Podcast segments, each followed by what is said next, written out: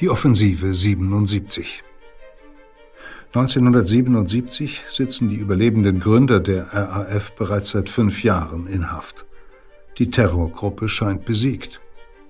Und doch wird 1977 das blutigste Jahr der Rote Armee-Fraktion werden, denn außerhalb der Gefängnisse hat sich eine neue Generation linker Aktivisten radikalisiert. Sie ist bereit, alles zu tun, um Andreas Bader und die anderen aus der Haft zu holen. Ein Staccato an Aktionen, die sich in ihrer schockartigen Wirkung gegenseitig potenzieren, soll den Staat zur Freilassung der Inhaftierten zwingen. Die Offensive 77. Im April erschießt ein Motorradbeifahrer den Generalbundesanwalt Siegfried Buback auf offener Straße. Und schon planen die Mörder die nächste Aktion.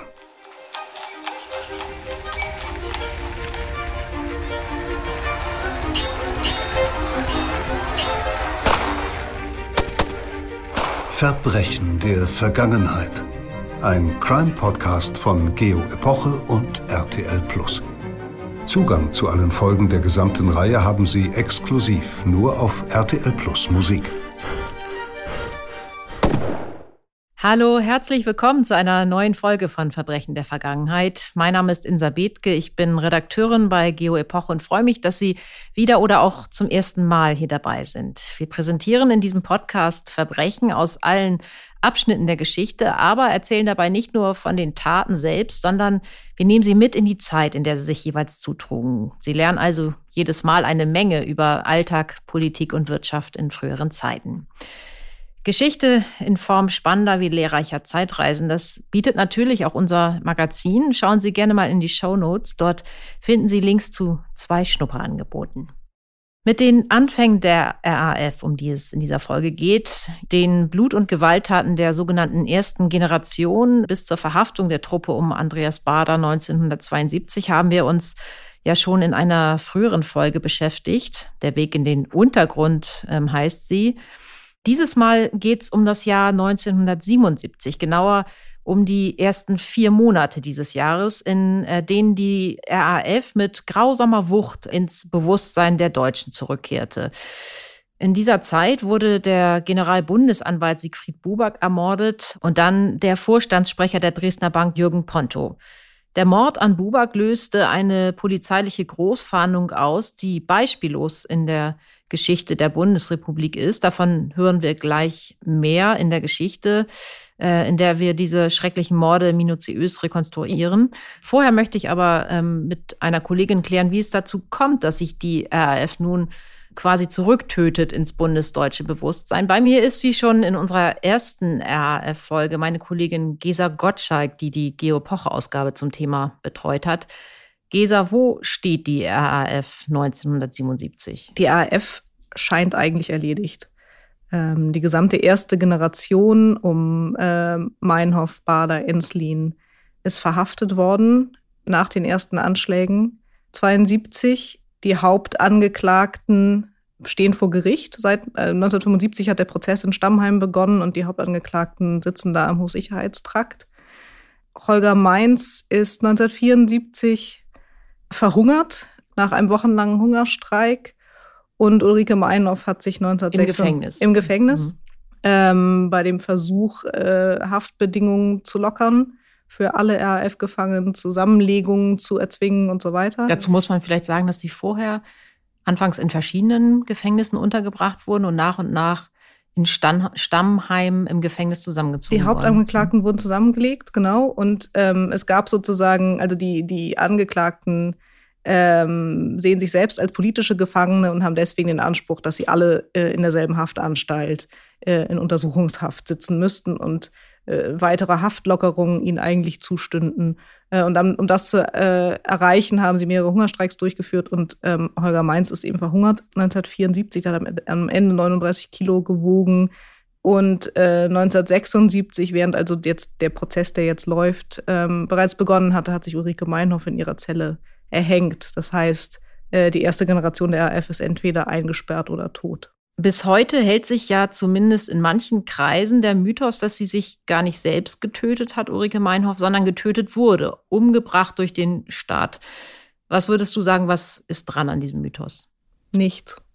ähm, dass dieser Mythos wurde sehr schnell äh, von den anderen Gefangenen in die Welt gesetzt. Der Schweinestaat hat Ulrike umgebracht. Es gibt allerdings absolut keinen Hinweis ähm, darauf. Im Gegenteil hatte Ulrike Meinhoff guten Grund. Es klingt, äh, klingt schlimm, aber sie war einfach äh, isoliert innerhalb dieser, dieser Gefangenengruppe. Äh, sie haben sie gemobbt. Ähm, sie war sehr unglücklich. Ich meine, sie hatte ja äh, Zwillingstöchter von denen sie sich dann im Gefängnis losgesagt hat. Aber äh, sie ist einfach, äh, sie war sehr einsam äh, und sehr unglücklich. Und es spricht alles dafür, dass, dass sie sich einfach selbst, dass sie sich erhängt hat. Ähm, dem, vorausgegangen ist dem ein, ein Auftritt beim Stammheim-Prozess, äh, wo die anderen sich von, von ähm, einer Tat, die, die Meinhof zugeschrieben wird oder deren Planung Meinhof zugeschrieben wird, da haben sich die anderen losgesagt und gesagt, das war politisch Unsinn. Und also sie haben sie öffentlich, sie haben sich öffentlich isoliert.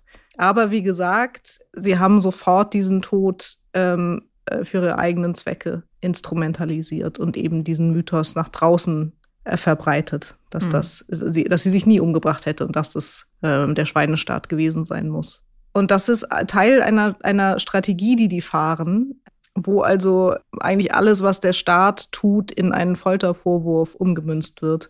Wir haben relativ früh ein System entwickelt mit ihren Anwälten, ähm, wo sie mit der Anwaltspost und mit den Anwaltsbesuchen Kassiber nach draußen schmuggeln können. Das heißt, sie betreiben ihre eigene Öffentlichkeitsarbeit und die Öffentlichkeitsarbeit besteht eigentlich darin, äh, Foltervorwürfe nach draußen zu tragen. Also um Solidarität zu werben für die Gefangenen, für die RAF-Gefangenen, die angeblich äh, gequält werden, die da angeblich Isolationsfolter ausgesetzt werden, äh, unter unmenschlichen Bedingungen äh, in Stammheim gehalten werden.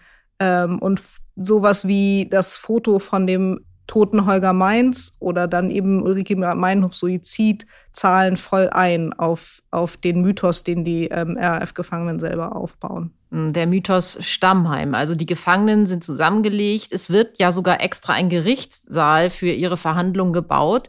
Ähm, bedient da nicht auch der Staat diesen Mythos letztlich mit?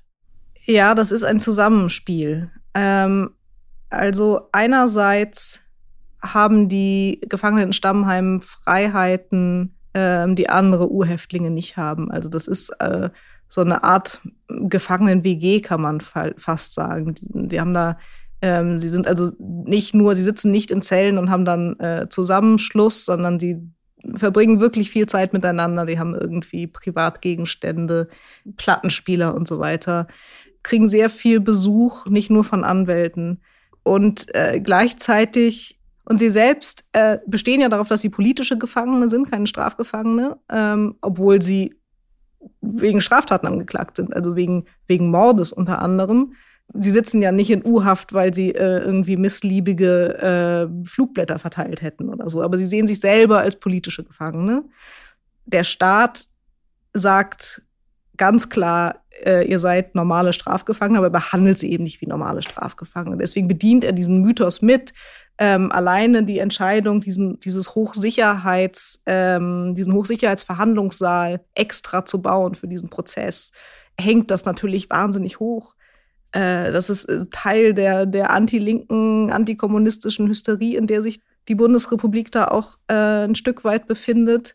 Also beide Seiten, äh, beide Seiten bedienen das. Und dass dieser Mythos jetzt so blüht, das hat ja Folgen für alle ähm, Unzufriedenen draußen praktisch, alle Sympathisanten der RAF. Genau, das radikalisiert eine neue zweite Generation. Also wenn die erste Generation radikalisiert wurde durch den, den äh, Mord an Benno Ohnesorg unter anderem, radikalisiert sich jetzt diese zweite Generation der RAF in sogenannten Anti-Folter-Komitees, äh, wo eben äh, genau das, was ich beschrieben habe, diese Öffentlichkeitsarbeit tatsächlich der RAF-Gefangenen auf sehr fruchtbaren Boden fällt und, und äh, die, die etwas jüngeren Leute, die da in diesen Komitees sitzen, fassungslos sind, was auf deutschem Boden Gefangenen anscheinend äh, angetan wird. Ähm, und die, die sind jetzt sozusagen entschlossen, alles zu tun, um die da rauszuholen.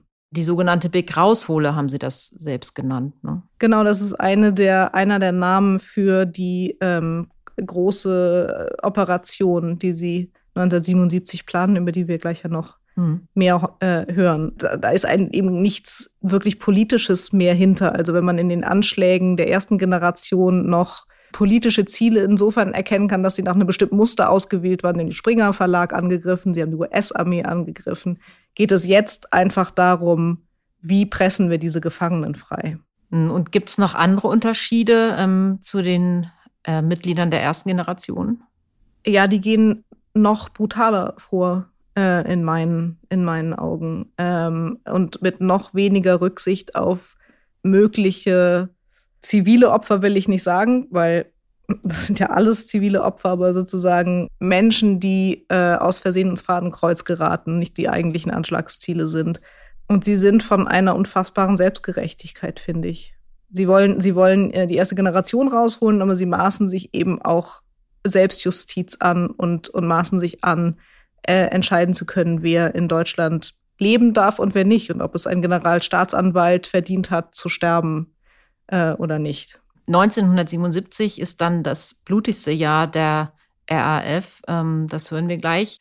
Der Mord an Siegfried Buback, ähm, der da passiert im Frühling 77, ist ja bis heute nicht endgültig aufgeklärt. Es arbeiten sich also immer noch Menschen an den Taten der RAF ab. Ja, genau. Es ist bis heute nicht geklärt, wer geschossen hat. Also Bubak wird ermordet von einem Schützen, der auf einem Motorrad mitsitzt. Ähm, und es ist bis heute nicht klar, wer Fahrer, wer Schütze war, obwohl Menschen für diesen Mord verurteilt wurden ähm, und inzwischen auch entlassen äh, wurden, begnadigt sind. Der ähm, Sohn von Siegfried Bubak, Michael Bubak, äh, fleht, muss man sagen, eigentlich seit dem Mord an seinem Vater darum, dass, dass man ihm wenigstens das sagt.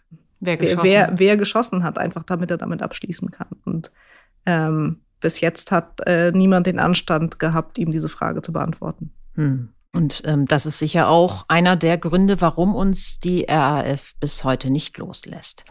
Vielen Dank für deine Einschätzung, Gesa.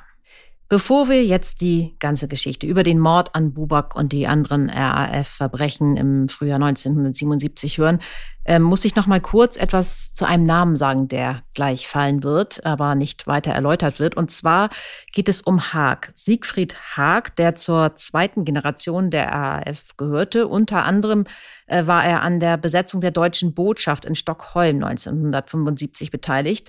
Und im Jahr darauf ist Haag dann zusammen mit einem weiteren RAF-Mitglied der Polizei ins Netz gegangen. Und, und das ist jetzt für das Verständnis der Geschichte wichtig, bei ihrer Verhaftung wurden brisante Unterlagen gefunden, kryptische Dokumente, deren genauen Inhalt man zwar nicht unmittelbar entschlüsseln konnte, ähm, aus denen die Polizei aber immerhin schließen konnte, dass etwas im Gange war, dass die RAF eine große Anschlagsserie plante.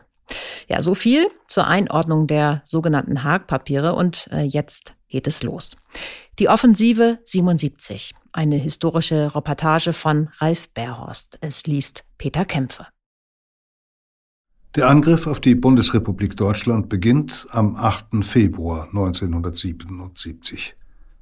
An diesem Tag verlässt die 27-jährige Brigitte Mohnhaupt das Gefängnis. Sechs Jahre zuvor hat sich die Publizistikstudentin der RAF angeschlossen, ist rasch aufgefallen, weil sie unnachgiebig gegenüber Abweichlern war. 1972 wurde Mohnhaupt verhaftet und zwei Jahre später verurteilt. Sie hat als Zeugin der Verteidigung in Stammheim ausgesagt und die letzten sechs Monate ihrer Strafe im Stuttgarter Hochsicherheitstrakt abgesessen. Dort instruierten Bader und Enslin sie und ernannten sie in einem heimlich herausgeschmuggelten Schreiben an die Kämpfer im Untergrund zu ihrer Generalbevollmächtigten. Kaum in Freiheit lässt sich Mohnhaupt in die Stuttgarter Kanzlei des Rechtsanwalts Klaus Croissant fahren. Dessen Büro dient als eine Art Kommunikationszentrale zwischen den Stammheimer Inhaftierten und der zweiten RAF-Generation im Untergrund. Mohnhaupt beginnt ihre Arbeit mit einer Säuberungsaktion der Kanzlei. Wir hatten einzeln anzutreten, erinnert sich ein Beteiligter. der in Croissants Büro arbeitete und als Kurier Kontakt zu den Illegalen hielt, wie sich die RAF-Kämpfer im Untergrund nannten. Unklare Personen wurden rausgeschmissen. Sogar Croissant will Mohnhaupt in ihrem Furor feuern, lässt aber davon ab. Dann nimmt die Statthalterin Kontakt auf zu den Illegalen. Sie will sicherstellen, dass sich die Aktivisten dem Führungsanspruch der Stammheimer unterordnen. Nach einigen Tagen in Freiheit taucht Mohnhaupt ab. Das Bundeskriminalamt und die Bundesanwaltschaft ahnen in diesen Wochen, dass neue Operationen der RAF unmittelbar bevorstehen. Sie schließen aus den bei gefundenen Papieren, dass das Führungstrio um Bader freigepresst werden soll. Nur wie? Um das herauszufinden, hat das Landeskriminalamt die Gespräche zwischen den Angeklagten und ihren Verteidigern in Stammheim abgehört. Die baden-württembergischen Minister für Inneres und Justiz geben den juristisch umstrittenen Lauschangriff später zu und verteidigen ihn mit dem Verweis auf rechtfertigenden Notstand. Doch noch immer wissen die Behörden nicht, wofür die Chiffren in den Haag-Papieren stehen. Margarine, Big Money, Big Raushole und das Kürzel HM. Karlsruhe, 7. April 1977. Um 8.30 Uhr fährt ein Mercedes vor dem Einfamilienhaus von Siegfried Buback im Fichtenweg 11 vor. Der 57-Jährige ist seit Mai 1974 Generalbundesanwalt und damit unter anderem zuständig für alle gegen die Bundesrepublik gerichteten Taten. Buback hat als Staatsanwalt rasch Karriere gemacht. Er ermittelte in mehreren spektakulären Fällen, leitete 1962 die Untersuchungen wegen Landesverrats gegen das Magazin Der Spiegel, ließ die Redaktion durchsuchen. Jetzt, als oberster Ankläger der Republik, ist er auch für die Gefangenen in Stammheim zuständig. Im September 1974 hat Buback seine Unterschrift unter die Anklage gegen die Terroristen gesetzt. Sie sehen in ihm deshalb einen Erzfeind. Zudem machen sie ihn verantwortlich für den Hungertod von Holger Mainz, Ulrike Meinhoffs Suizid sowie für die angeblich angewandte Isolationsfolter und Vernichtungshaft. Im Gerichtssaal sind die Angeklagten und der Generalbundesanwalt am 14. Oktober 1976 erstmals aufeinander getroffen. Bader sprach von der Liquidierung der Gefangenen. Herr Bader, da muss ich Sie enttäuschen.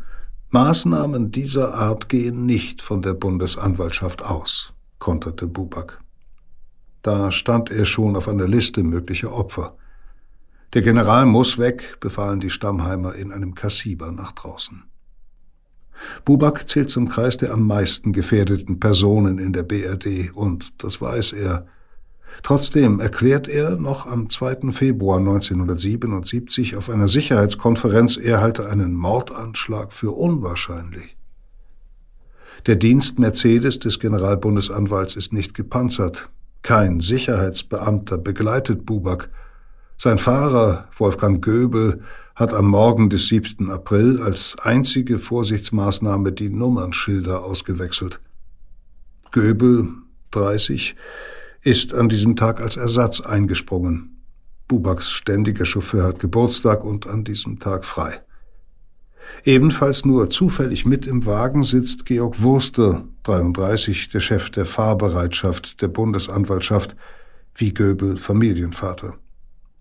Bubak hat ihn gebeten, sich vor dem langen Osterwochenende den Motor seines Privatwagens anzusehen. Der Ford sprang nicht mehr an. Foster konnte den Schaden schnell beheben. Gemeinsam fahren sie in die Bundesanwaltschaft. 9.05 Uhr. Der Wagen biegt in die Linkenheimer Landstraße ein. Bubak sitzt vorn, Wurster hinten. Kurz vor der Kreuzung zur Moltke Straße fährt der Mercedes an einer Tankstelle vorbei. Dem Pächter sind an diesem Morgen zwei Personen in Motorradkleidung und mit olivgrünen Integralhelmen aufgefallen. Seit 8.30 Uhr schon stehen sie in der Nähe der Tankstelle, schrauben, als wollten sie Zeit gewinnen am Rücklicht ihrer blauen Suzuki und beobachten den vorbeifließenden Verkehr. 9.10 Uhr. Die Ampel an der Kreuzung zur Moltke Straße springt auf Rot. Wolfgang Göbel ordnet sich ein, um geradeaus weiterzufahren. Auf die Rechtsabbiegerspur schiebt sich ein Motorrad, die Suzuki. Als die Ampel auf grün wechselt und Bubaks Wagen anfährt, zieht die Person auf dem Sozius ein Sturmgewehr aus einer Umhängetasche und feuert mindestens 20 Schüsse durch das Fenster und die Seitentür des Mercedes. Die Geschosse, so ergeben später Untersuchungen, hätten selbst eine gepanzerte Stahltür durchschlagen. Kugeln und Splitter treffen Siegfried Bubak in Bauch und Rücken, verletzen ihn am Schlüsselbein und an der linken Hand. Wolfgang Göbel kann sich noch aus dem Auto befreien, bricht jedoch in der Mitte der Kreuzung zusammen und stirbt bald darauf. Der Wagen fährt von selbst weiter, dabei begleitet ihn die Suzuki im Schritttempo, während der Schütze ruhig ins Wageninnere schaut, um sich von der Wirkung der Feuerstöße zu überzeugen. Dann rast die Maschine Richtung Süden davon. Der Mercedes rollt noch immer überquert die Kreuzung, prallt gegen einen Begrenzungspfahl und kommt zum Stehen. Passanten ziehen den reglosen Siegfried Buback aus dem Fahrzeug. Der Generalbundesanwalt stirbt auf dem Rasen am Straßenrand. 9.17 Uhr. Die Karlsruher Polizei löst eine Ringfahndung aus und legt im Radius von 20 Kilometern einen Sperrgürtel um den Tatort. Inzwischen sind Sanitäter eingetroffen, Sie transportieren den schwer verletzten Georg Wurster ab. 9.27 Uhr. Ein Beamter des Landeskriminalamts Stuttgart ruft im Lagezentrum des Bonner Innenministeriums an. Polizei Karlsruhe meldet Attentat auf GBA, auf den Generalbundesanwalt, vermutlich schwer verletzt. Näheres folgt. 9.54 Uhr. Per Fernschreiben wird das Bundeskriminalamt informiert. 10.39 Uhr. BKA-Chef Horst Herold löst eine Alarmfahndung im gesamten Bundesgebiet aus. Ein Einsatz ohne Beispiel in der Geschichte der Republik beginnt. Hunderte Polizeibeamte nehmen in Karlsruhe und Umgebung die Suche nach den geflüchteten Tätern auf. An den Ausfahrten der Autobahn Karlsruhe-Basel sind bereits seit 10.15 Uhr Polizisten mit Maschinenpistolen postiert. Die Uniformierten überprüfen tausende Autos. Die Kontrollen an den Übergängen nach Frankreich und Luxemburg, an Flughäfen und Grenzbahnhöfen werden schlagartig verstärkt. Die Beamten des Bundesgrenzschutzes tragen ebenfalls schwere Waffen. Unter der Führung des BKA durchkämmen mobile Einsatzkommandos in den nächsten Stunden die Wälder rund um Karlsruhe. Die Polizei überprüft hunderte Bundesbürger, die im Computer als Angehörige der Anarcho-Szene gespeichert sind. Uniformierte umzingeln ein einsames Gehöft in der Pfalz, stürmen nachts ein verdächtiges Jugendzentrum in Frankfurt ohne Ergebnis. Beamte kontrollieren Verdächtige in Frankreich und in den Niederlanden. In Jütland errichtet die dänische Polizei Straßensperren. Schweden löst Reichsalarm aus. 10.45 Uhr. Per Hubschrauber machen sich Spurensicherungsspezialisten des BKA von Bonn und Wiesbaden aus auf den Weg nach Karlsruhe.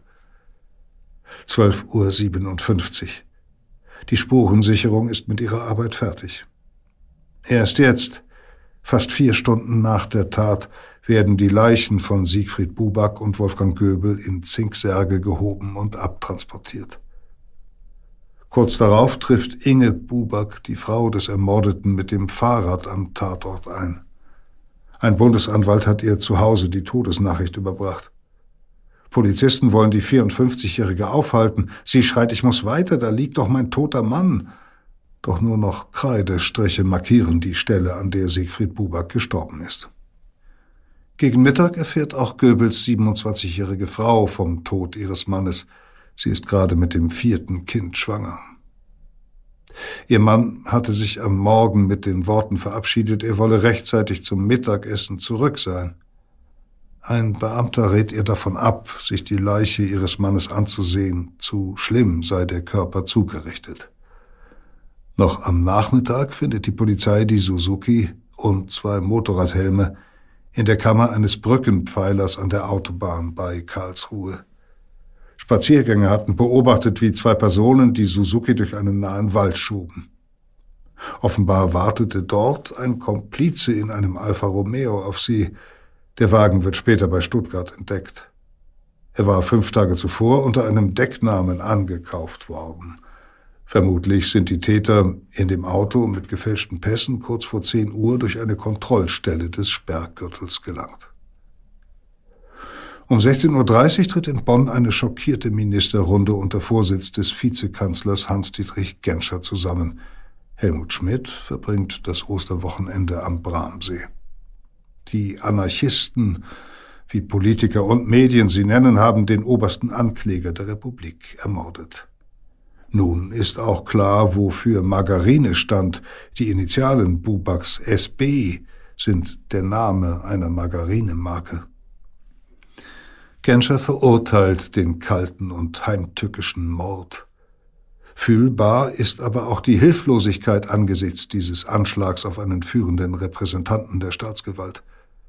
Der CSU-Vorsitzende Franz Josef Strauß fordert schärfere Antiterrorgesetze, doch die Regierungsparteien SPD und FDP weisen den Vorstoß zurück. Beim Staatsbegräbnis am 13. April stehen drei Särge in der Karlsruher Stadtkirche. Georg Wurster ist in der Nacht vor dem Trauerakt seinen Verletzungen erlegen. Helmut Schmidt verspricht, Zorn und Empörung werden uns nicht zum Handeln aus dem Affekt heraus veranlassen. BKA-Chef Herold hält ebenfalls eine Trauerrede. Abweichend vom Manuskript ruft er, an den Toten gewandt, Ich bringe sie dir alle. Am Tag darauf trifft bei der Deutschen Presseagentur ein Schreiben ein. Für Akteure des Systems, selbst wie Bubak, findet die Geschichte immer einen Weg, heißt es darin. Am 7.4.77 hat das Kommando Ulrike Meinhoff Generalbundesanwalt Siegfried Buback hingerichtet. Verfasst hat die Zeilen Brigitte Mohnhaupt in Amsterdam, so wird es später ihr Gefährte Peter Jürgen Bog berichten. Dort haben demnach sie und ihr Freund am Nachmittag des Tattages telefonisch die Nachricht erhalten, er ist tot, die Sache ist gelaufen. Sie planen bereits den nächsten Schlag der Offensive 77. Kurz nach dem Bubak-Mord hat das BKA die seit Monaten gesuchten RAF-Mitglieder Knut Volkerts, Günter Sonnenberg und Christian Klar als Hauptverdächtige benannt. Schon seit längerem sehen die Ermittler in den Untergetauchten ein zu allem entschlossenes Elitekommando. Außerdem kann Sonnenberg über einen Handschriftenvergleich als der Mann identifiziert werden, der die Suzuki gemietet hat. Die Bundesregierung setzt eine Rekordbelohnung von 200.000 D-Mark aus. Mehr als 1000 Hinweise gehen aus der Bevölkerung ein. Doch keiner führt vorerst zum Ziel. Trotzdem leiten bald Staatsanwälte im ganzen Land Ermittlungsverfahren ein. Grund ein Artikel in der Zeitung des Allgemeinen Studentenausschusses des AStA der Universität Göttingen. Unter dem Titel Bubak ein Nachruf schreibt der anonyme Autor Meine unmittelbare Reaktion, meine Betroffenheit nach dem Abschuss von Bubak ist schnell geschildert. Ich konnte und wollte und will eine klammheimliche Freude nicht verhehlen. Er bedauert, dass wir dieses Gesicht nun nicht mehr in das kleine rot-schwarze Verbrecheralbum aufnehmen können, das wir nach der Revolution herausgeben werden, um der meistgesuchten und meist verhassten Vertreter der alten Welt habhaft zu werden und sie zur öffentlichen Vernehmung vorzuführen. Der selbsternannte Stadtindianer unterzeichnet, angelehnt an einen Apachenstamm, mit ein Göttinger Mescalero. Der Göttinger Ring christlich-demokratischer Studenten fordert, gegen den AStA einzuschreiten. Der Rektor untersagt daraufhin die weitere Verbreitung des Artikels. Die AStA-Mitglieder sehen in dem Text einen Beitrag der Aufklärung über Gewaltverhältnisse in der Gesellschaft. Der tote Generalbundesanwalt dagegen stehe für Programm und Praxis des Polizeistaates. Und welchen Grund sollten Linke haben, um Bubak zu trauern? Studentenzeitungen in Kassel, Heidelberg, Frankfurt und anderen Universitätsstädten drucken den Text nach. Nicht wenige aus dem linken Milieu sehen in dem Karrierejuristen und ehemaligen Wehrmachtssoldaten Bubak einen Vertreter all dessen, was sie verachten. Und nicht zuletzt jenen Mann, der Isolationsfolter und Zwangsernährung der RAF-Häftlinge zu verantworten hat. 48 deutsche Hochschullehrer und Rechtsanwälte geben den Nachruf in einer Dokumentation heraus. CDU-Politiker fordern Disziplinarmaßnahmen. Gegen 140 Personen, die den Nachruf verbreitet haben, ermitteln Staatsanwaltschaften. Die meisten Prozesse enden mit Freispruch. In Augsburg aber verurteilt ein Gericht einen Mann, der ein Flugblatt mit dem Mescalero-Text verteilt hat, zu sechs Monaten Gefängnis, ohne Bewährung. Zwei Redakteure der Göttinger Studentenzeitung müssen je 1800 Mark Buße zahlen wegen Verunglimpfung des Staates und Verunglimpfung des Andenkens Verstorbener. Über den Nachruf des Mescalero erscheinen weit mehr Artikel als über den ermordeten Generalbundesanwalt. Erst 22 Jahre später gibt sich der Autor in einem Brief an Bubaks Sohn Michael zu erkennen. Er bedaure Teile seiner damaligen Wortwahl, nicht aber die klammheimliche Freude. Es handelt sich um einen Lehrer, 1977 Literaturstudent. Während die Mescalero-Affäre die Republik beschäftigt, endet in Stammheim fast unbeachtet eins der denkwürdigsten Verfahren der deutschen Nachkriegsgeschichte – am 28. April spricht das Oberlandesgericht Stuttgart die Urteile gegen Andreas Bader, Gudrun Enslin und Jan-Karl Raspe. Sie werden für die Bombenanschläge im Mai 1972 wegen Mordes an vier US-Soldaten und vielfachen Mordversuchs, unter anderem an Angestellten des Springer Verlags, sowie für die Bildung einer kriminellen Vereinigung zu lebenslangen Freiheitsstrafen verurteilt. Ihre Anwälte legen Revision ein, damit ist das Urteil noch nicht rechtskräftig. Um Bader und die anderen freizupressen, hat Brigitte Mohnhaupts Gruppe bereits eine Liste möglicher Entführungsopfer zusammengestellt. Nun entscheidet ein Zufall darüber, welchen Namen sie auswählt. War Bubak ein Todfeind? So führt zum nächsten Opfer eine alte Freundschaft. Seit Jahren zählt eine hochgewachsene Frau mit blassem Gesicht zum Umfeld der RAF. Die 26-jährige Susanne Albrecht ist im Hamburger Vorort Othmarschen aufgewachsen. Ihr Vater ist ein erfolgreicher Seerechtsanwalt. Die Eltern schickten ihre Tochter auf eine Waldorfschule. Sie sollte Geige und Klavierspiel erlernen, Tennis spielen. Doch in der Pubertät beginnt Susanne Albrecht mit den Erwartungen ihres konservativen Elternhauses und dem Wohlstand zu hadern. Ich habe die Kaviarfresserei satt, bekennt sie gegenüber Freunden. Sie will sich lieber für Benachteiligte einsetzen, studiert Pädagogik und Soziologie, danach noch Sozialpädagogik. Sie betreut in einem Projekt Kinder und Jugendliche, zieht in eine Wohngemeinschaft. Zu ihren Mitbewohnern zählen Karl-Heinz Delvaux, Bernhard Rössner, Sigrid Sternebeck und Silke Meyer-Witt. Sie alle werden sich später der zweiten RAF-Generation anschließen. Als 1973 in Hamburg ein besetztes Haus geräumt werden soll, demonstriert Albrecht dagegen. Polizisten nehmen sie fest, werfen sie zu Boden, fesseln sie mit Handschellen auf dem Rücken. Niemals hätte ich gedacht, dass die Polizei gegen friedliche Menschen so brutal vorgehen würde, so Albrecht später. Sie schließt sich einem Solidaritätskomitee für die Hausbesetzer an, sowie dem Hamburger Komitee gegen die Folter an politischen Gefangenen in der BRD. Im November 1973 schmuggelt sie fünf Sprengzünder für Handgranaten über die deutsch-niederländische Grenze, wird bei einer Kontrolle erwischt und verhaftet. Ihr Vater verschafft ihr einen guten Rechtsanwalt. Das Verfahren wird drei Jahre später gegen eine Zahlung von 300 D-Mark eingestellt. Die Eltern Albrecht machen sich große Sorgen. Sie hoffen, dass ihre Tochter den Weg der Radikalisierung nicht weitergeht. Irgendwann in dieser Zeit verfasst der Vater einen eindringlichen Brief an seine Älteste. Manchmal glaube ich, dass du nur einen Fuß vor dem Abgrund stehst. Jetzt sind es schon enge Bekannte von dir, die Tod verbreiten und vom Tode bedroht sind. Das kann doch nicht deinem eigentlichen Wesen entsprechen. Weder bist du ein Typ für Gewalt und Kälte des Verstandes. Susanne, ich habe große Befürchtungen um dich. Du musst jetzt anfangen, dir selbst zu helfen und dich selbst kritischer zu prüfen. Du weißt, dass wir dir gerne dabei helfen. Susanne Albrechts Vater schickt diese Zeilen nicht ab. Vermutlich hätte er mit ihnen seine Tochter ohnehin nicht mehr erreicht. Inzwischen ist sie mit Karl-Heinz Delvo liiert. Anfang 1975 taucht ihr Freund ab und überfällt im April mit anderen Terroristen die deutsche Botschaft in Stockholm, wird verhaftet.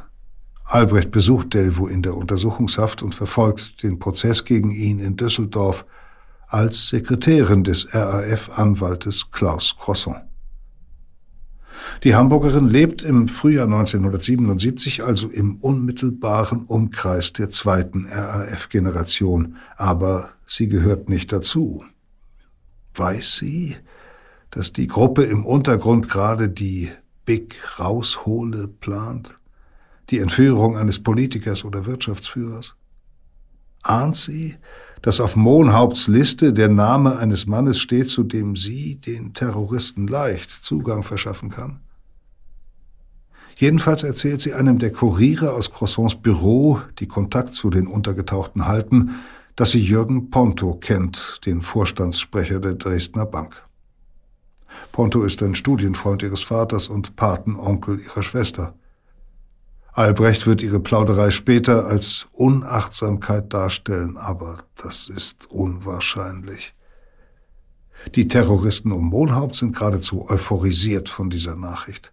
Sieglinde Hofmann und Stefan Wischniewski, zwei der Illegalen, treffen sich in Köln mit Albrecht, reden auf sie ein, setzen sie unter Druck. Sie solle die Stammheimer vor dem angeblich sicheren Tod in ihren Zellen retten, solle die Türöffnerin zur Villa Pontos spielen. So oder so, Ponto wird entführt, machst du nicht mit, wird's brutal. Mit Blutvergießen auf der Straße oder du machst mit. So überliefert Albrecht später die Gespräche. Beim vierten Treffen habe sie nachgegeben. Susanne sucht zum Schein wieder die Nähe zu ihren Eltern. Die sind erleichtert. Susanne bittet ihre Mutter bei den Pontos anzurufen, um für sie eine Übernachtungsmöglichkeit zu erbitten. Jürgen Ponto und seine Frau sind gern bereit, die Tochter des Studienfreundes für eine Nacht in ihrer Villa im Taunus aufzunehmen. Der Bankier empfängt gerne Freunde, gibt große Gesellschaften. Ponto interessiert sich für Theater, Oper und Konzerte, hat eine Orchesterakademie für Nachwuchsmusiker mitgegründet. Der Bankier ist ein prominentes Gesicht der Deutschland AG, jenes für die Republik typischen Geflechts aus Banken, Versicherungen und Großunternehmen. Ponto hält zahlreiche Aufsichtsratsmandate, etwa bei Daimler-Benz, der Allianz oder Thyssen. Für die RAF ist er so der exemplarische Vertreter des verhassten kapitalistischen Systems. Ponto wiederum weiß nicht, wie nahe die Schwester seines Patenkinds der Terrorgruppe steht, und die Albrechts warnen ihn und seine Frau nicht. Sie hoffen inzwischen, dass Susanne sich besonnen hat und von der linksradikalen Szene löst. Die Tochter kleidet sich in diesen Wochen aus ihrer Sicht wieder ordentlicher, lässt sich die Haare schneiden. Es ist der Beginn einer Täuschung. Den Besuchswunsch bei den Pontos sehen die Eltern als weitere Wiederannäherung an ihre bürgerliche Welt. Ein fataler Irrtum. Bei ihrer Übernachtung am 30. Mai 1977 wirkt Susanne zurückhaltend. Die Pontos, die mit ihrer Tochter Corinna erst spät nachts von einem Empfang zurückkommen, sehen ihren Gast kaum.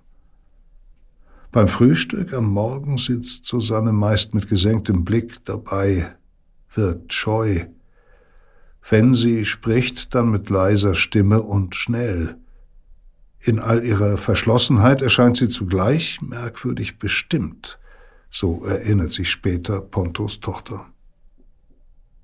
Anfang Juli besucht Susanne die Pontos ein zweites Mal. Beim Spaziergang mit Corinna durch den Garten erkundigt sie sich wie beiläufig nach Sicherheitsvorkehrungen, ob es Alarmanlagen, Hauspersonal, Hunde gäbe. Die Villa ist nur durch einen Maschendrahtzaun und eine Alarmanlage gesichert. Der Bankier rechnet nicht mit einem Anschlag in seinem Privathaus. Susanne Albrecht aber hat bereits eine Pistole erhalten, das Aufnahmeritual in die RAF. Sie ist in eine konspirative Wohnung in Frankfurt gezogen. Dort haben die Terroristen noch zwei weitere Wohnungen angemietet. Eine soll als Volksgefängnis für Ponto dienen. Die Entführung haben sie für den Spätsommer geplant. Doch bei ihrem zweiten Besuch in Oberursel erfährt Albrecht wohl, dass Ponto und seine Frau Ende Juli zu einer längeren Reise nach Ecuador aufbrechen wollen. Die Zeit drängt. Albrecht ruft am Abend des 29. Juli bei den Pontos an und dringt auf einen Besuch noch am selben Tag. Die Bitte kommt äußerst ungelegen, so kurz vor der Abreise, doch die Pontos wollen nicht ablehnen. Susanne soll am nächsten Nachmittag vorbeikommen. Samstag, 30. Juli 1977. Ein strahlender Sommertag. Jürgen Ponto und seine Frau Ignis sitzen auf der Terrasse beim Tee. Die Koffer sind schon gepackt. Susanne Albrecht, die sich für 16.30 Uhr angekündigt hat, verspätet sich. Gegen Mittag hat sich das Entführungskommando getroffen. Albrecht, Brigitte Mohnhaupt, Christian Klar und Peter Jürgen Bog, der das Fluchtauto fahren soll. Da die Gruppe vergessen hat, Perücken zu besorgen und sie noch kaufen muss, kommt das Kommando 40 Minuten zu spät in Oberursel an. Es ist schon nach 17 Uhr, als Albrecht klingelt. Pontus Fahrer, der den Bankier und seine Frau am Abend zum Flughafen bringen soll, drückt auf den Knopf der Gegensprechanlage. Hier ist Susanne, hört er vom anderen Ende. Der Angestellte meldet die Besucherin auf der Terrasse und betätigt den elektrischen Türöffner. Von der Küche aus sieht er, wie Susanne Albrecht zusammen mit einem Mann und einer Frau den Vorgarten zur Villa durchquert. Er eilt noch einmal auf die Terrasse. Susanne Albrecht kommt in Begleitung von zwei Herrschaften. Na, wie schauen die denn aus? fragt Ponto erstaunt. Och, konspondierlich, so die Antwort. Die Terroristen haben eine bürgerliche Tarnung gewählt. Susanne Albrecht trägt einen Rock, darüber eine Blümchenbluse und eine Jacke. In der Hand hält sie einen leicht verwelkten Heckenrosenstrauch.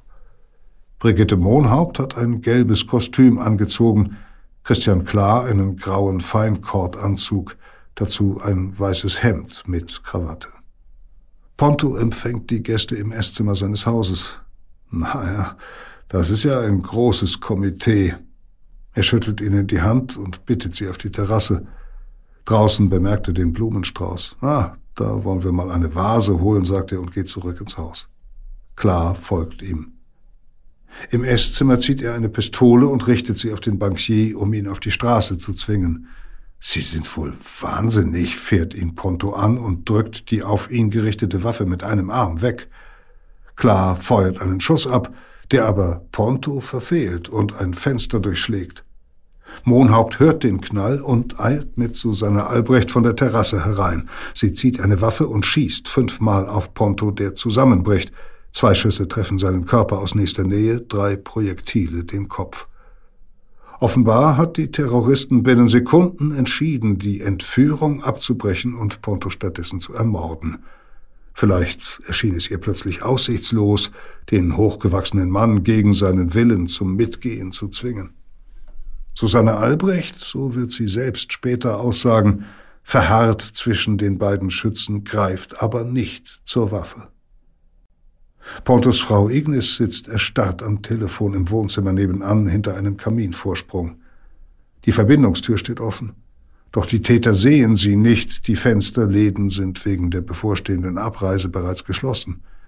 Zudem schützt ein einfallender Lichtstrahl Pontos Frau, sie sitzt im Schatten dahinter. Das rettet ihr vermutlich das Leben. Die Tochter Corinna macht Ferien in London. Mohnhaupt, Klar und Albrecht stürzen aus dem Haus. Auf der Straße wartet Bog in einem gestohlenen Ford Granada. Sie jagen davon. Ignis Ponto wählt in Panik die Nummer des Notrufs, eilt dann zu ihrem Mann ins Nebenzimmer. Jetzt kommt auch der Fahrer hinzu, alarmiert durch die Schüsse. Gemeinsam betten sie den Verletzten auf Kissen. Jürgen Ponto atmet noch. bewegt sich aber nicht mehr. Nach sieben Minuten landet ein Hubschrauber auf der Wiese vor dem Haus. Sanitäter eilen herbei. Der Helikopter bringt Ponto in eine Frankfurter Klinik. Dort stirbt der Vorstandssprecher der Dresdner Bank um 18.40 Uhr. In der konspirativen Wohnung hält das Kommando Manöverkritik. Susanne Albrecht wird von Weinkrämpfen geschüttelt, so später Bog. Nein, das habe ich nicht gewollt. Wie soll ich das je meinen Eltern erklären, habe sie geschluchzt. Die Gruppe hält klar vor, dass er in Panik das Feuer auf Jürgen Ponto eröffnet habe. Am heftigsten bezichtigt sich der Schütze selbst, so sehr, dass Bog schließlich wieder beschwichtigend auf ihn eingeredet haben will, du bist nicht am ganzen Elend der Welt schuld. Die Gruppe beschließt, das Geschehene als ein Geheimnis zu hüten, tut sich jedoch schwer, den Fehlschlag in dem üblichen Bekennerschreiben zu erklären. Erst 15 Tage später geht bei mehreren Redaktionen ein Brief ein, verfasst von Brigitte Mohnhaupt. Wir haben in einer Situation, in der Bundesanwaltschaft und Staatsschutz zum Massaker an den Gefangenen ausgeholt haben, nichts für lange Erklärungen übrig, heißt es darin. Zu Ponto und den Schüssen, die ihn jetzt in Oberursel trafen, sagen wir, dass uns nicht klar genug war, dass diese Typen, die in der dritten Welt Kriege auslösen und Völker ausrotten, vor der Gewalt, wenn sie ihnen im eigenen Haus gegenübertritt, fassungslos stehen. Handschriftlich unterzeichnet ist das Schreiben von Susanne Albrecht. Ein einmaliger Bekenntnisakt der RAF. Wieder hatte sich die junge Frau erst geweigert. Nein, das mache ich nicht. Nein, ganz entschieden nein, habe sie gesagt, so Peter Jürgen Burg. Die anderen setzten sie daraufhin unter Druck, ziehen ihre Zugehörigkeit zur Gruppe in Zweifel. Was willst du denn überhaupt hier? Hast du etwas mit dem bewaffneten Kampf zu tun oder wolltest du nur ein bisschen den weiblichen Robin Hood raushängen lassen? Dann, so wie der Bug, habe Albrecht dem Drängen der anderen nachgegeben. Der Namenszug wirkt wie eine trotzige Bekräftigung des Verrats und des Vertrauensbruchs, der die Schüsse auf Jürgen Ponto erst möglich machte. Aus Sicht der Stammheimer ist der Anschlag auf den Bankier vor allem eine misslungene Aktion. Die Häftlinge um Bader und Enslin kritisieren den dilettantischen Entführungsversuch und erhöhen den Druck. Wenn ihr es nicht schafft, uns herauszuholen, dann nehmen wir unser Schicksal selbst in die Hand, schreiben sie nach draußen. Die Mitläuferin Susanne Albrecht steht fortan ganz oben auf den Fahndungsplakaten aus alphabetischen Gründen. Das BKA sucht in einem Aufruf inzwischen auch nach dem RAF-Mitglied Willi Peter Stoll. Eine Bibliotheksangestellte des Hamburgischen Weltwirtschaftsarchivs erkennt ihn wieder. Im Juli hat sich Stoll die Akte Ponto bei ihr ausgeliehen und kopiert. Als sie die Ausleihscheine überprüft, bemerkt sie, dass er auch die Akte eines zweiten prominenten Managers bestellt hatte. Nun glaubt das BKA zu wissen, wofür HM steht. Baden-Württembergs Innenminister lässt sofort den Personenschutz für den Arbeitgeberpräsidenten Hans-Martin Schleier verstärken. Susanne Albrecht bleibt trotz ihrer Selbstvorwürfe bei der RAF. Die Gruppe hält sie allerdings für nicht mehr belastbar. Sie will sich bewähren. 1979 transportiert sie den Sprengstoff für ein geplantes Attentat auf NATO-Oberbefehlshaber Alexander Haig von Sanremo nach Paris. Erst danach steigt sie aus, will den bewaffneten Kampf aufgeben, sich aber nicht der Justiz stellen. Die RAF verschafft ihr und sieben weiteren Aussteigern eine Zuflucht. Die Gruppe sorgt 1980 für ihre Unterbringung, ausgerechnet in der DDR. Inge Fied Einst Aktivistin bei der Bewegung 2. Juni hat Kontakt zu einem Offizier der Staatssicherheit, der sie einige Jahre zuvor auf dem Flughafen Schönefeld angesprochen hat. Nun bietet die Stasi den Terroristen Asyl an. Im September 1980 siedelt Susanne Albrecht über. In einem durch Zäune abgeschirmten und von Posten bewachten Areal werden sie und ihre Kampfgefährten für ihr neues Leben geschult – Sie erhält Bücher über die Geschichte der DDR, eine gefälschte Geburtsurkunde sowie einen von der Stasi erfundenen Lebenslauf, den sie auswendig lernen muss. Dann wird sie in den sozialistischen Alltag entlassen. Als Ingrid Jäger unterrichtet sie erst Englisch an einer Ingenieurhochschule in Cottbus, dann in Köthen bei Halle Deutsch für Ausländer. Sie heiratet einen Kollegen, dem sie ihre Vergangenheit verschweigt, bekommt einen Sohn. Als inoffizielle Mitarbeiterin verfasst sie Berichte für das Ministerium für Staatssicherheit. Im September 1986 findet sie in ihrem Briefkasten einen Zettel. Wie kann man nur mit so einer Vergangenheit leben? Kollegen haben sie erkannt in einer RAF-Dokumentation der ARD. Die Stasi bringt sie erst nach Ostberlin, Später versetzt sie Albrechts Mann nach Dresden und schließlich in die Sowjetunion. Dass die DDR westdeutsche Terroristen aufgenommen hat, soll auf keinen Fall publik werden. Dann fällt die Berliner Mauer und mit ihr die erfundene neue Identität. Schon seit 1986 haben BKA-Fahnder Hinweise auf die untergetauchte Terroristin. Im Juni 1990 nehmen DDR-Polizisten Susanne Albrecht fest. In ihrem Prozess sagt Albrecht ausführlich aus. Sie distanziert sich von der RAF und beschreibt die innere Struktur der Terrororganisation, die sie stalinistisch nennt. Die als Zeugen geladenen ehemaligen Genossen Brigitte Mohnhaupt und Christian Klar, die Schützen von Oberursel, beide 1982 festgenommen, nennen sie eine Denunziantin. Das Oberlandesgericht Stuttgart verurteilt Susanne Albrecht 1991 zu zwölf Jahren Haft. Im Juni 1996 wird sie aus dem Gefängnis entlassen, die zweite Hälfte der Strafe zur Bewährung ausgesetzt. Die übrigen Beteiligten an den Attentaten auf Siegfried Buback und Jürgen Ponto sind von der Polizei schon Jahre zuvor verhaftet worden. Noch vor dem Ponto-Mord hat die Polizei am 3. Mai 1977 Günter Sonnenberg und die RAF-Terroristin Verena Becker nach einem Schusswechsel festgenommen. In einem Rucksack hatten beide die Tatwaffe des Bubak-Anschlages dabei, sowie einen Schraubenzieher aus dem Werkzeugzubehör der Suzuki. Sie wurden jedoch nicht wegen des Attentats von Karlsruhe angeklagt, sondern wegen der Schüsse bei ihrer Festnahme. Knut Volkerts, der den Ermittlern neben Klar und Günter Sonnenberg von Anfang an als mutmaßlicher Täter von Karlsruhe gegolten hat, wird im September 1977 verhaftet. Peter Jürgen Bog, der Fahrer des Fluchtwagens beim Ponto-Mord, wird 1981 festgenommen. Doch anders als im Fall Ponto, der als aufgeklärt gilt, sind die Geschehnisse bei Siegfried Bubaks Ermordung nach wie vor umstritten.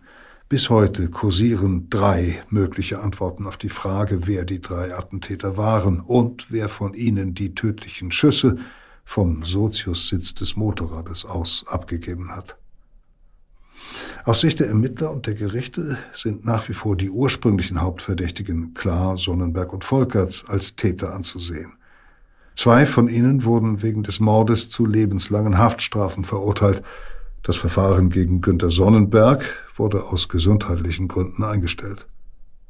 Wer aber der Motorradlenker war, wer Todesschütze und wer Fluchtautofahrer, ließ sich nach Ansicht der Gerichte nicht mehr klären. Im Jahr 2007 jedoch verbreitet sich eine neue Antwort auf die Frage nach der Identität der Bubak-Mörder – der Ex-Terrorist Peter Jürgen Bog, seit 1998 auf freiem Fuß, vertraut Bubaks Sohn Michael an, dass seines Wissens der RAF-Terrorist Stefan Wischniewski den Generalbundesanwalt und dessen Begleiter erschossen habe. Günter Sonnenberg, so Bog, habe das Motorrad gefahren. Dagegen sei Knut Volkerts an dem Attentat nicht beteiligt gewesen. Über Christian Klaas Beteiligung macht Bog keine Aussage. Wenig später berichtete Spiegel, Verfassungsschutz und BKA wüssten schon seit vielen Jahren, dass Wischnewski der Todesschütze gewesen sei. Auch Bubaks Nachfolger Kurt Rebmann sei darüber seit 1982 informiert gewesen. Ab 2007 ermittelt die Bundesanwaltschaft gegen Stefan Wischniewski, doch bis heute ohne Ergebnis. Michael Buback verfolgt unterdessen eine andere Spur und entwickelt daraus eine dritte Theorie zur Täterfrage. Denn kurz nach dem Attentat hat ein Zeuge ausgesagt, auf dem Sozius habe möglicherweise eine Frau gesessen. Hat vielleicht doch Verena Becker, bei der ja immerhin die Tatwaffe gefunden wurde, auf Buback geschossen? In keinem der späteren Verfahren gegen die anderen Angeklagten sind die Gerichte diesem Hinweis nachgegangen. Becker ist bereits 1989 durch einen Gnadenakt aus der Haft freigekommen. 2007 bestätigt ein Beamter des Verfassungsschutzes das Gerücht, dass sie ab 1981 Aussagen gegenüber dem Geheimdienst gemacht hat. Ein ungeheuerlicher Verdacht steht nun im Raum. Arbeitete der Verfassungsschutz vielleicht schon 1977 mit ihr zusammen? Und deckte sie? Gab es einen Komplott? Weitere Merkwürdigkeiten werden offenbar. So wurden 1994 die Akten mit allen wichtigen Spuren im Fall Buback vernichtet, angeblich aus Platzgründen. 2009 eröffnet die Bundesanwaltschaft ein neues Ermittlungsverfahren gegen Verena Becker. Am Bekennerschreiben vom April 1977 sind ihre DNS-Spuren gefunden worden. 33 Jahre nach der Tat kommt sie vor Gericht. Und tatsächlich wird Verena Becker 2012 in Stuttgart zu vier Jahren Haft verurteilt, doch nur wegen Beihilfe zum Mord an Buback. Das Oberlandesgericht findet keine Beweise dafür, dass sie die Schützin auf der Suzuki war. Michael Bubaks Verdacht, dass es eine Verschwörung staatlicher Stellen zugunsten der Angeklagten gegeben habe, weisen die Richter energisch zurück. Und so ist bis heute ungeklärt, wer am 7. April 1977 die Schüsse auf den Generalbundesanwalt und seine beiden Begleiter abgegeben hat. Wer also der Mörder war von Siegfried Buback, Georg Wurster und Wolfgang Göbel. Peter Kämpfe las Die Offensive 77, ein Text aus der Geo-Epoche-Ausgabe Rote Armee-Fraktion. An dieser Stelle noch wie immer der Hinweis auf unsere Digitalbibliothek Geopoche Plus, in der Sie alle Geschichten nachlesen können, die jemals in Geoepoche erschienen sind. Und Sie können dort auch in ganzen Ausgaben blättern. Hier bei Verbrechen der Vergangenheit erzählen wir das nächste Mal, wie ein kleiner Gauner 1930 zum Herrscher der Dominikanischen Republik aufsteigt. Rafael Trujillo, der den karibischen Staat 30 Jahre lang mit Terror, Gewalt und dem Personenkult eines Größenwahnsinnigen regiert.